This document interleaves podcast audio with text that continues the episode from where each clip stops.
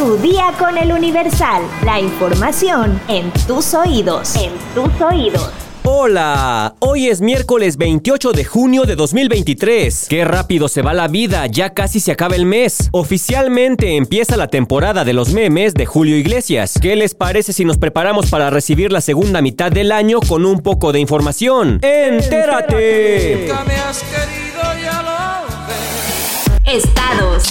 Apuntando con armas de grueso calibre, fue como hombres armados que se movilizaban en dos camionetas, bajaron de un vehículo oficial y se llevaron a un número indeterminado de trabajadores administrativos de la Secretaría de Seguridad y Protección Ciudadana, así lo informaron fuentes oficiales. Los hechos ocurrieron en Tuxtla Gutiérrez, Chiapas. Señalaron que los empleados estatales, hombres y mujeres, viajaban de un inmueble ubicado en el antiguo aeropuerto Llano San Juan hacia la cabecera del municipio de Oco Socoautla de Espinosa, donde fueron interceptados y bajados a la fuerza. Versiones extraoficiales indican que son alrededor de 14 y 23 trabajadores de la institución de seguridad los que fueron bajados y levantados de la unidad de transporte de personal administrativo. De acuerdo a un video que ha comenzado a circular en redes sociales, el camión fue detenido en el crucero de Ocosocoautla de Espinosa por dos camionetas con hombres armados que bajaron a los trabajadores varones y los obligaron a subir a un camión de 3 toneladas.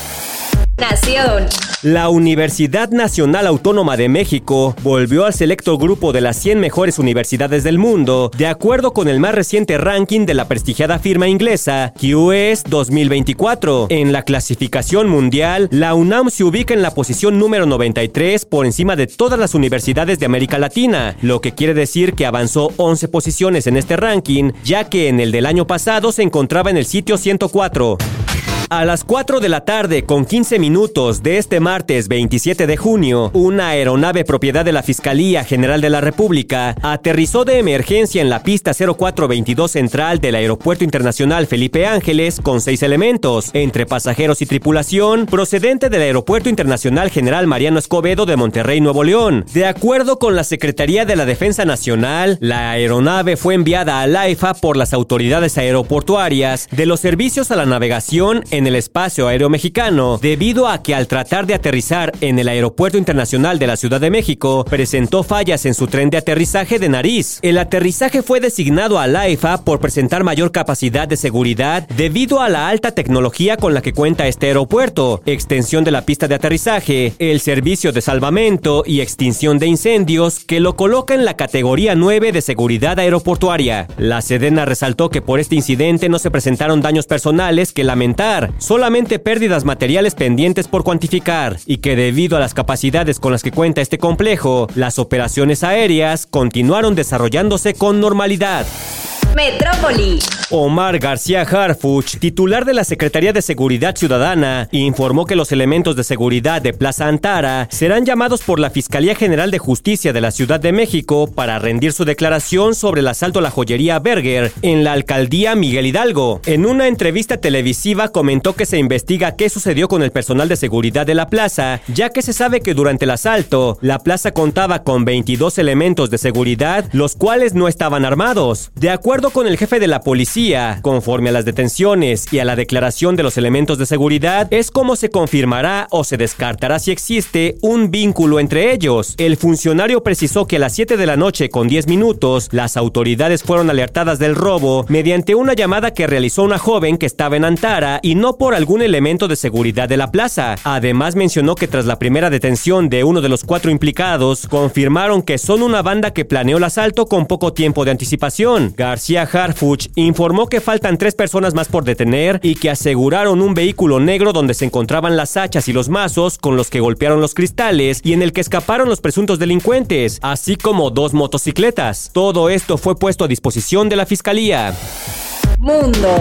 El juez instructor del proceso contra Jair Bolsonaro halló culpable al expresidente brasileño de abusos de poder en los comicios de 2022 y votó a favor de inhabilitarlo durante ocho años en la segunda audiencia del juicio, celebrada este martes en el Tribunal Superior Electoral. No es posible cerrar los ojos ante los efectos antidemocráticos de los discursos violentos y las mentiras que ponen en jaque a la credibilidad de la justicia electoral, afirmó el magistrado Benedito González en la lectura resumida de su voto de 382 páginas en total. El punto central de la causa es una reunión a la cual Bolsonaro convocó a medio centenar de embajadores extranjeros en la residencia oficial de la presidencia el 18 de julio de 2022 para descalificar de manera grave el sistema electoral y acusar a la justicia de maniobrar en favor del hoy mandatario Luis Ignacio Lula da Silva. Según la fiscalía, en la reunión con los embajadores, Bolsonaro intentó dar la impresión equivocada de que el proceso electoral en Brasil es oscuro y propicio a manipulaciones, esto con el objetivo de desacreditar el resultado electoral.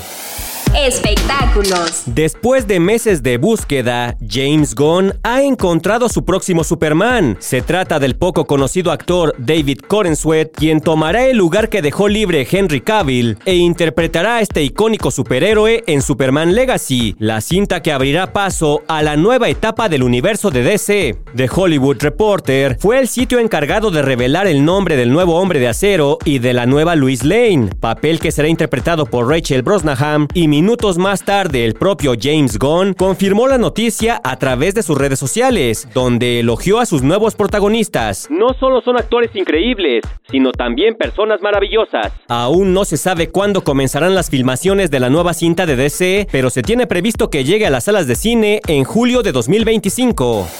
¿Sabes qué le pasa a tu cuerpo si comes betabel? Descúbrelo en nuestra sección menú en eluniversal.com.mx. Vamos a leer unos comentarios. Esta es mi sección favorita. Marco Antonio Méndez Padilla nos dice: Me tiene sin cuidado ese programa. Se refiere a la casa de los famosos. PG Ramírez dice: Excelente información, amigo. Me gustó lo de la visa. Saludos. Cosme de Iturbide apoya la idea de tu día en fin de semana. Jerry Vázquez dice: Todos los programas están arreglados. Irving nos dice: Ya me había espantado. Ya no quería ir a Estados Unidos. Carla Jiménez: Saca tu día del fin de semana. Y Alejandro Rodríguez nos dice: ¿qué nota tan intrascendente la de la casa de los famosos? Tu chiste malo. Ah, caray, ¿cuál chiste?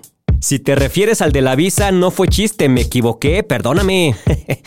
Muchas gracias a todos por sus comentarios. Sigan escribiéndonos en Spotify. Ahora sí, ya estás informado, pero sigue todas las redes sociales del Universal para estar actualizado. Comparte este podcast y mañana no te olvides de empezar tu día. Tu, día, con, el Universal. Tu día con el Universal. La información en tus oídos. En tus oídos.